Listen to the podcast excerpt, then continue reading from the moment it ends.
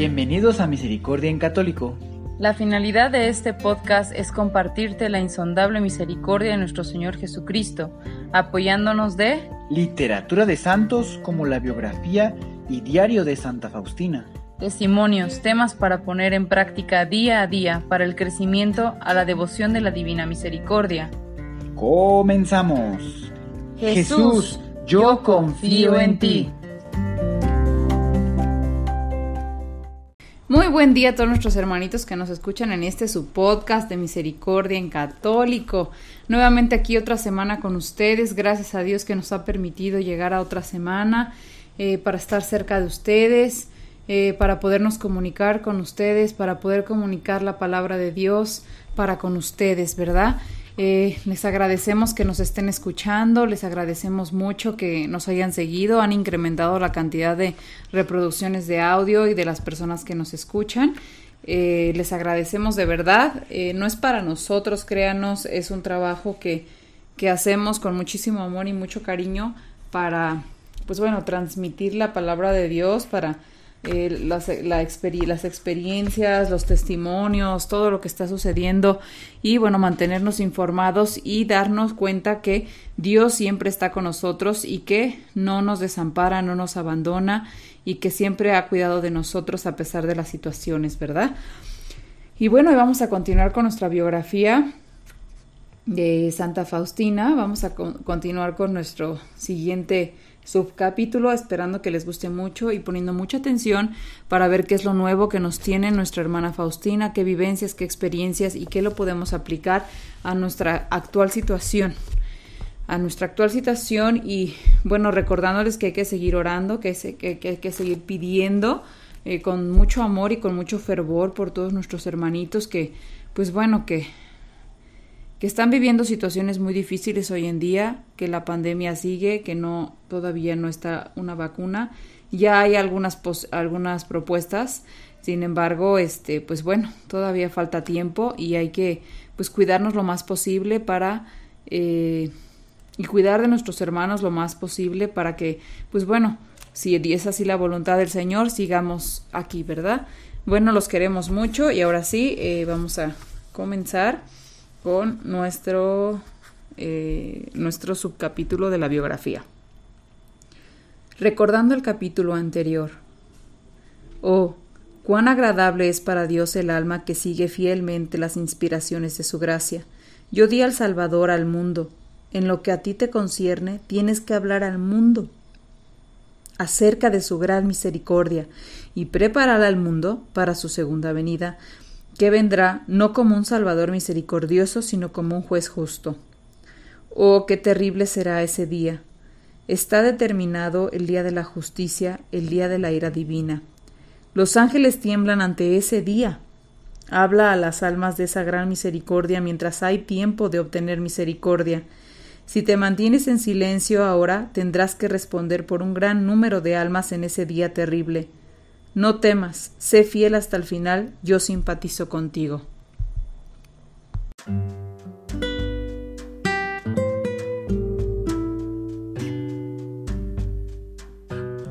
Un año de muchos cambios, 1936.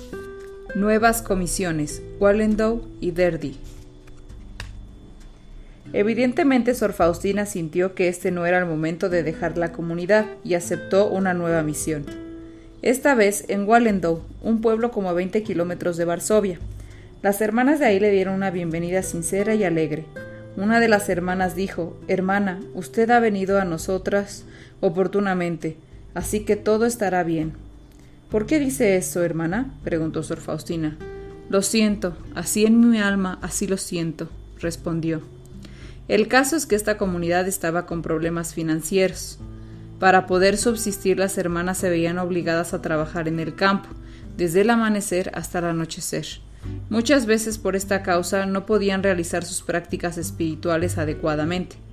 Hallándose en tal situación, la salud de Sor Faustina comenzó a deteriorarse nuevamente, pero sin quejarse la hermana aceptó todas las oportunidades de sacrificio, olvidándose de sí misma, como parte de su programa de cuaresma. Cuando la superiora le ordenó que limpiara las paredes, Sor Faustina humildemente pedía otra tarea ya que se sintió demasiado enferma para realizar el trabajo. Cuando su petición no fue aceptada, ella obedientemente realizó el trabajo. ¿Acaso no dijo alguna vez que prefería ser una cenicienta en el convento que una reina en el mundo?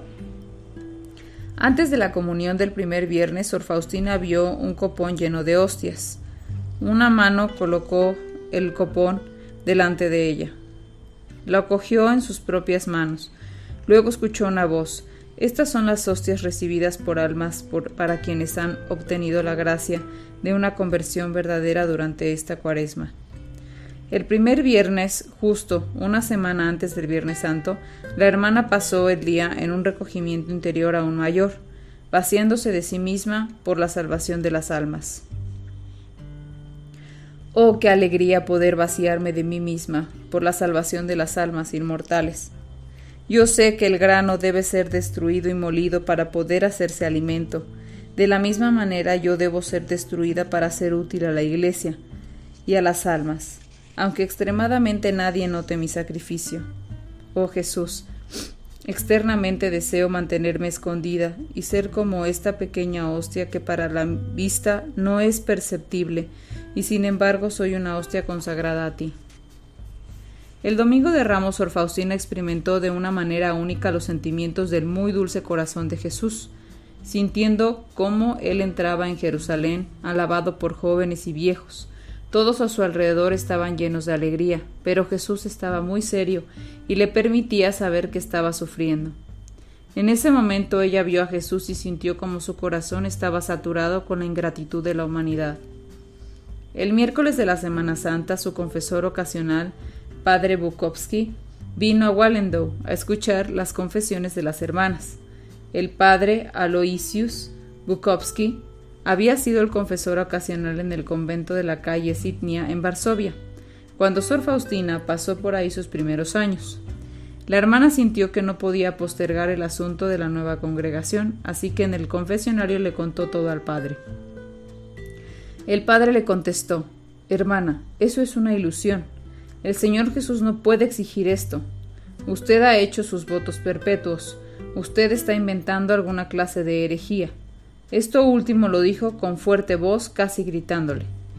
Cuando la hermana le preguntó qué hacer, él le contestó Hermana, usted no debe seguir tal inspiración, debe sacar todo aquello de su mente.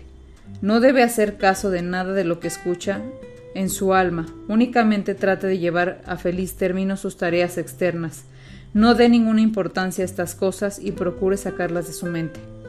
Ella contestó Bien, hasta ahora he estado siguiendo a mi conciencia, pero ahora que usted me dirige, Padre, a que no ponga atención a mi interior, dejaré de hacerlo. El Padre dijo entonces, si el Señor Jesús le habla nuevamente, déjeme saber, pero no realice ninguna acción. Ella replicó, muy bien, trataré de ser obediente. Sor Faustina no tenía ni idea por qué el Padre estaba tan riguroso. Muchos pensamientos comenzaron a abrumarle cuando dejó el confesionario. Era bueno que ya no debía escuchar esa voz interior que muchas veces le traía humillaciones. Sin embargo, un dolor extraño se apoderó de su alma y desde el momento de la prohibición del confesor su alma fue envuelta en una gran oscuridad. Su sufrimiento se intensificó el jueves santo cuando Satanás añadió sus trucos. Sus propias palabras descubren mejor lo que experimentó. Cuando fui a efectuar mi meditación entre una especie de agonía, no sentía la presencia de Dios, sino que todo el peso de la justicia divina pesaba fuertemente sobre mí. Me vi a mí misma como golpeada por los pecados del mundo. Satanás comenzó a tentarme. ¿Ves? ¿Cómo ya no tendrás que esforzarte por salvar almas? Fíjate cómo te han pagado. Nadie creerá que Jesús te pide esto. ¿Ves cómo estás sufriendo ahora y cuánto más tendrás que sufrir?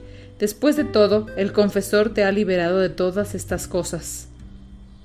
Pensé ahora, puedo vivir como quiera, con tal de que todo esté bien exteriormente. Estos horribles pensamientos me atormentaron durante toda la hora.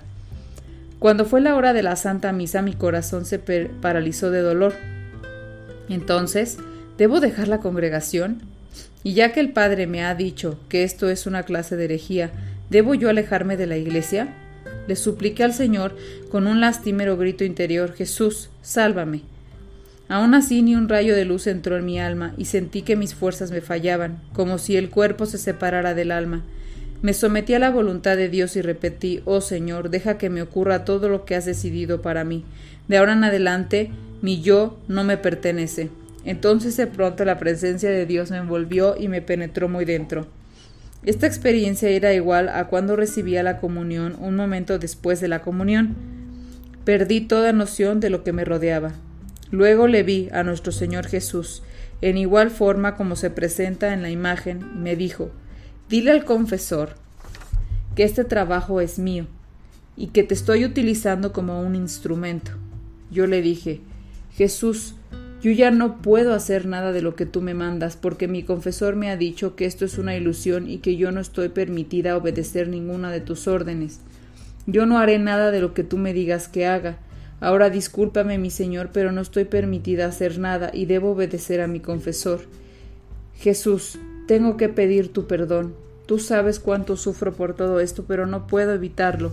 El confesor me ha prohibido que siga tus órdenes. Jesús escuchó mis argumentos y quejas con bondad y satisfacción.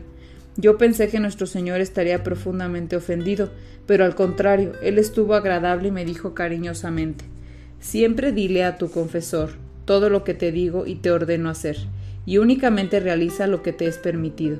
No te sientas molesta y no temas a nada, yo estoy contigo. Mi alma se llenó de gozo y todos esos pensamientos opresores se desaparecieron. Certeza y coraje entraron en mi alma. Poco después empecé a sentir los sufrimientos que Jesús padeció en el huerto de los olivos. Esto duró hasta la mañana del viernes. En ese día, el padre Bukowski vino desde Derdi, un extraño poder me empujó a confesarme y a contarle todo lo que me pasó y lo que Jesús me dijo. Cuando le conté al Padre, su actitud fue diferente y me dijo Hermana, no tengas miedo de nada, nada malo te pasará, ya que el Señor Jesús no lo permitirá. Si eres obediente y perseveras en esta disposición, no tienes que preocuparte de nada. Dios encontrará una manera de realizar su trabajo. Siempre debes tener esta simplicidad y sinceridad y contarle todo a la Madre Generala, lo que yo te dije fue dicho como una advertencia porque fantasías pueden afectar hasta personas santas y las insinuaciones de Satanás pueden tener parte en esto y algunas veces esto viene de nosotros mismos. Así que debemos tener cuidado. Continúa como hasta ahora. Puedes ver, hermana, que el Señor no está enojado con esto. Hermana, ¿puedes sentir estas cosas que te han ocurrido a tu confesor de siempre, Padre Sopoco? De esto puede comprender una cosa, que debo rezar mucho por mis confesores para que obtengan la luz del Espíritu Santo. Por lo tanto, si me acerco a confesarme sin antes rezar con mucho fervor, ellos no me entienden bien. A las tres de la tarde del Viernes Santo la hermana le vio a Jesús en la cruz. Él le miró y le dijo Tengo sed. Luego vio dos rayos salir de un costado igual que en la imagen y sintió el deseo de salvar almas vaciarse de ella misma por el bien de los pobres pecadores. Hizo un ofrecimiento de sí misma al Padre Eterno juntamente con Jesús agonizante por la salvación de todo el mundo. El domingo de Pascua, 12 de abril de 1936, el espíritu de Sor Faustina estuvo inmerso en el Señor. Su único deseo era que la voluntad de Dios se haga realidad en ella. Alabó su misericordia inescrutable. Oh mi Señor Jesús, mi maestro y director, fortifícame, ilumíname en estos momentos difíciles de mi vida. No espero ayuda de la gente, toda mi esperanza está puesta en ti. Me siento solo esperando tus órdenes. Oh Señor, permite que me suceda lo que tienes planeado para mí antes de todos los siglos. Estoy lista. Oh Dios infinito, cuán, grande es tu misericordia, sobrepasa el entendimiento de todos los hombres y ángeles juntos. Todos los ángeles y humanos han salido de las profundidades de tu tierna misericordia. La misericordia es la flor del amor. Dios es amor y misericordia es su fruto. En amor es concebido, en misericordia es revelado, todo lo que miro me habla de la misericordia de Dios, hasta la misma justicia de Dios me habla acerca de su misericordia insondable porque la justicia fluye de su amor. La condición física de Sor Faustina se empeoró. Dos semanas después de Pascua fue transferida a Derdi, otra casa de campo de la comunidad, que daba como un kilómetro de Wallendow. y la administraba la Madre Superiora. Esta casa estaba ubicada en el bosque. La hermana disfrutó de mucha paz y quietud en la belleza de la naturaleza, donde se manifestaba la presencia de Dios. Su trabajo aquí era relativamente fácil y tenía más tiempo para orar. Esto fue un lugar que posteriormente le trajo muchos recuerdos, muchos recuerdos agradables. Ella sintió como si fuera Nazaret. En su atmósfera de paz su alma se fortaleció, estuvo tan contenta que compartió su gozo con el padre Sopoco en una carta que le escribió el 10 de marzo de 1936. Sin embargo, se estaba haciendo evidente que Sor Faustina nunca se recuperó del todo de la enfermedad grave que sufrió en Vilnius en 1934. Por razones de salud, ella fue asignada a Wallendow y luego a Derdy, pero la dificultad de comunicaciones entre Varsovia y estas casas de campo exigieron otro cambio. Esta vez fue asignada a la casa de Cracovia, donde era más fácil ponerse en contacto con los doctores. Antes de dejar Derdy el 11 de marzo, Sor Faustina se despidió de su amiga, Sor Justín, y le dijo, en suma confidencia, que ella moriría en otoño dos años después, y que se volverían a ver en la tierra. No debes decir esto a nadie mientras yo viva, le dijo a Sor Justín, y ella mantuvo el secreto como se lo indicó.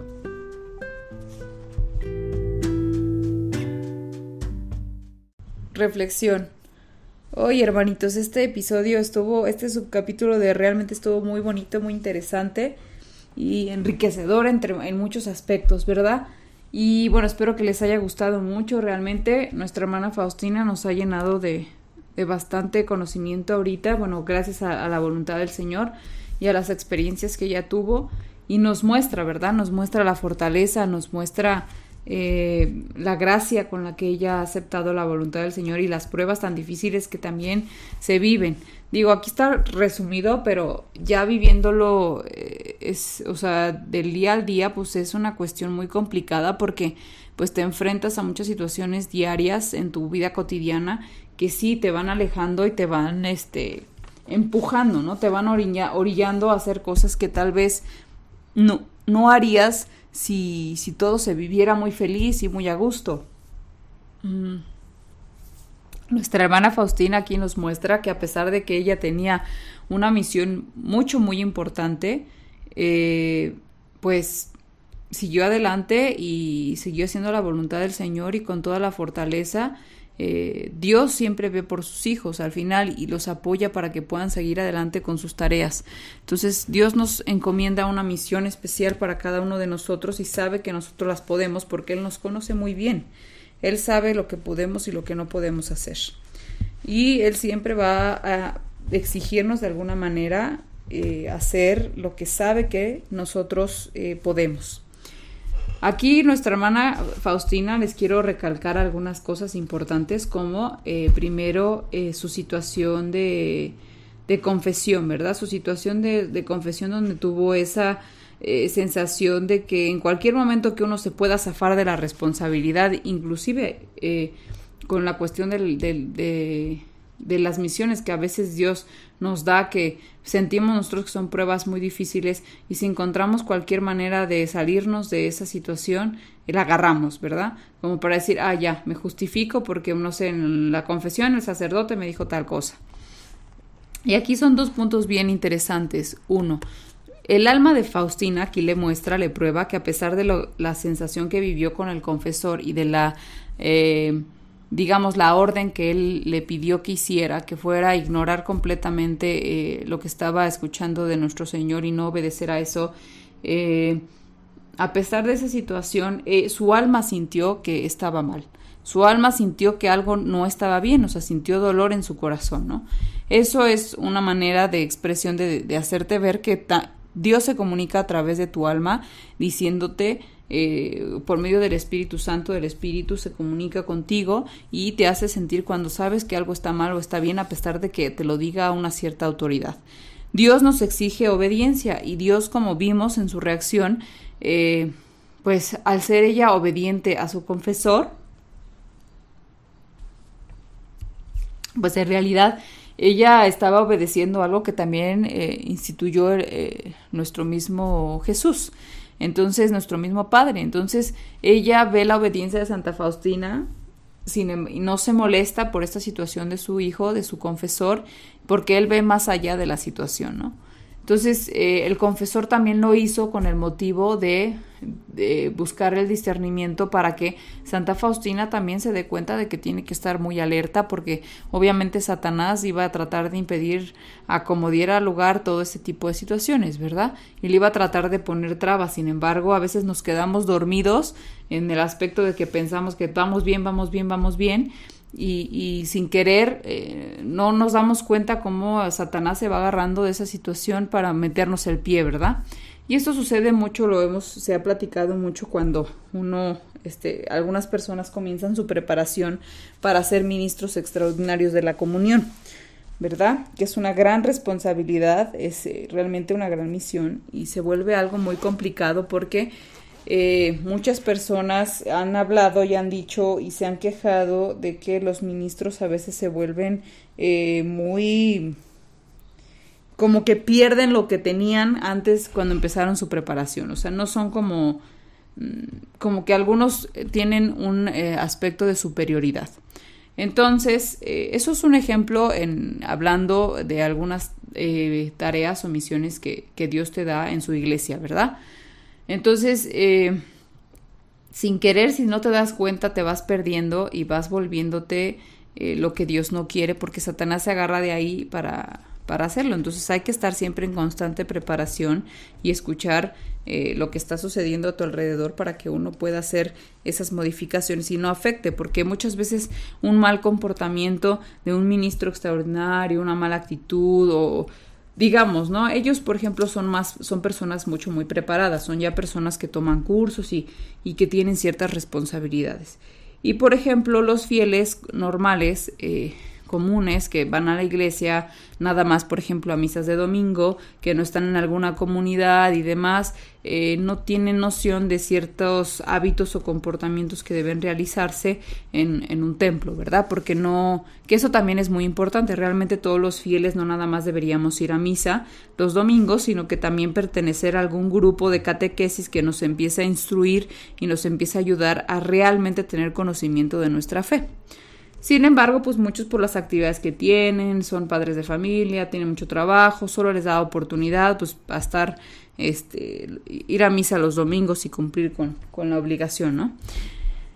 Entonces, eh, sucede que a veces no tenemos el conocimiento suficiente para saber, no sé, un ejemplo muy sencillo, que el Padre Nuestro, eh, los fieles debemos de rezarlo con las manitas juntas, como se ve en casi la mayoría de las imágenes, sino es que en todas a nuestra Madre Santísima, cuando se hace el Padre Nuestro durante la misa.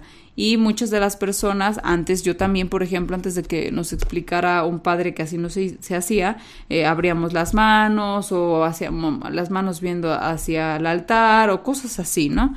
Entonces, eh, muchas veces es porque, pues a veces es por ignorancia, porque no sabemos, porque no tenemos el conocimiento, pero luego hay ministros que, pues, no lo hacen, no te enseñan como de buena manera, ¿verdad? Son como más, eh, como que se siente que ellos tienen esa superioridad y te lo, te lo hacen ver así feo.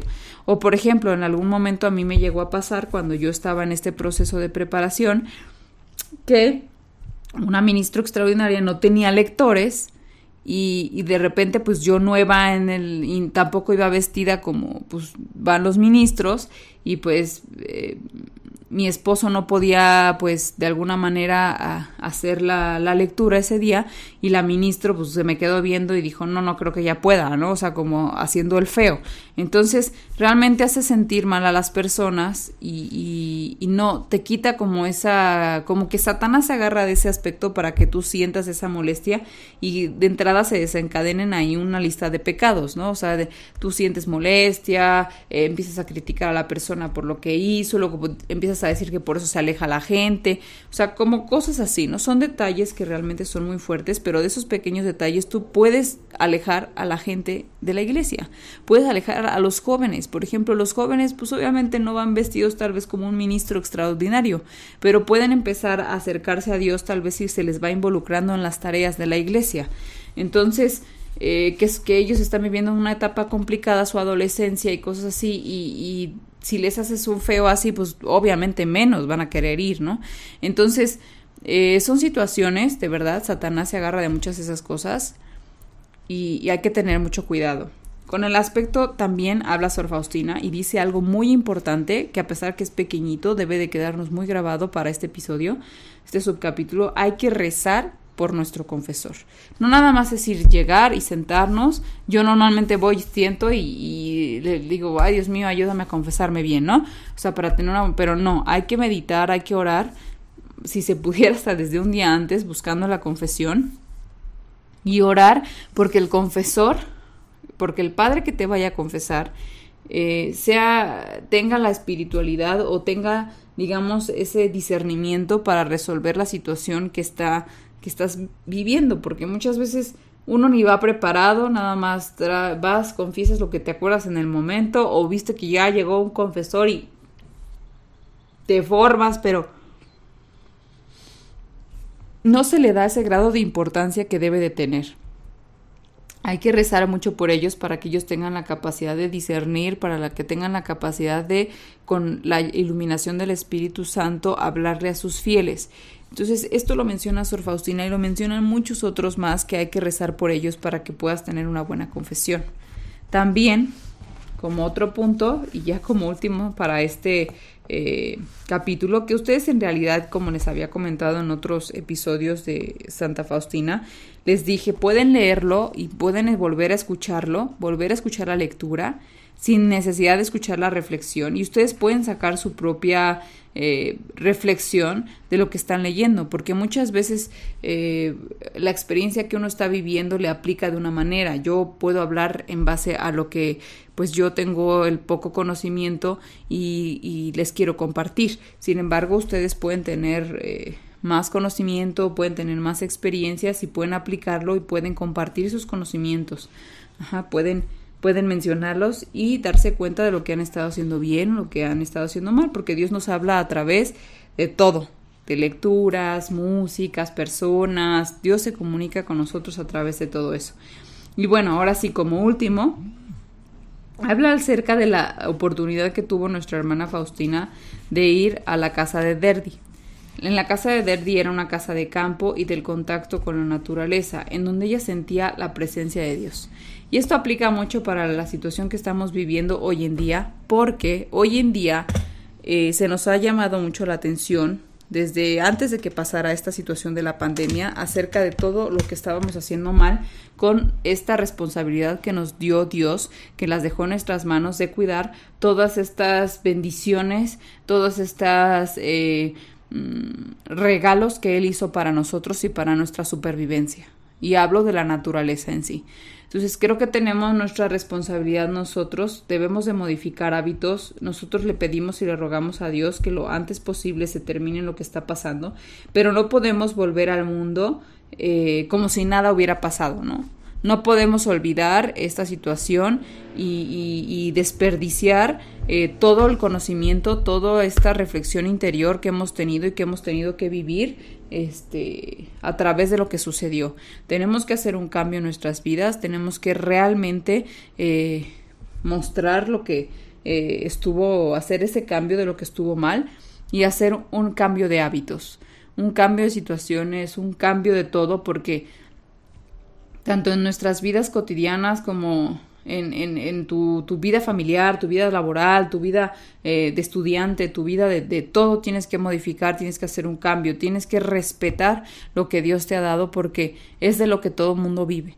Entonces ahorita nos hemos dado cuenta de las limitaciones y todo, todo lo que, o sea, que realmente en un abrir y cerrar de ojos desaparece y que si nosotros no respetamos lo que tenemos, no sabemos de lo que tenemos y cómo lo tenemos, eh, se vuelve algo muy complicado y lo deterioramos y lo destruimos completamente. Entonces es nuestra responsabilidad en lo mínimo que puedan hacer, no se les está diciendo que tienen que hacer, eh, eh, formular reformas o formular, no, el hábito es en tu casa. En tu casa generas hábitos, en tu casa enseñas a tus hijos a no desperdiciar el agua, en tu casa enseñas a tus familiares a pues consumir los alimentos que realmente sean necesarios y no desperdiciar porque sobra. Eh, en tu casa estás generando hábitos para separar la basura, para reciclar, para no tirar basura en la calle.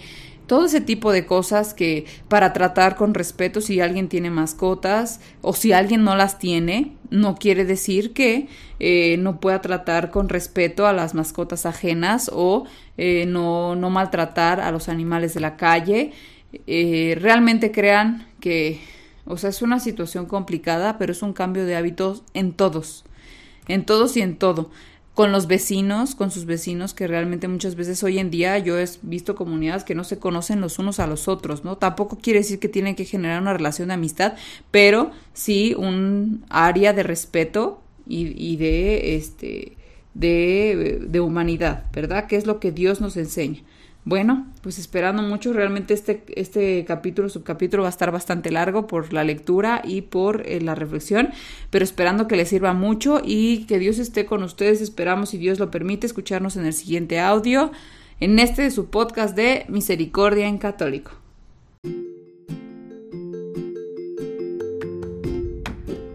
Si es la primera vez que escuchas nuestro podcast, te invitamos a que escuches el numeral 0,1,1 que habla sobre las temáticas que se desarrollan en este podcast y el lenguaje que hemos propuesto para identificar cada una de ellas y así sea más fácil para ti escuchar las que más te agraden. Te dejamos el link del audio y la lista de las temáticas en la descripción que este audio tiene.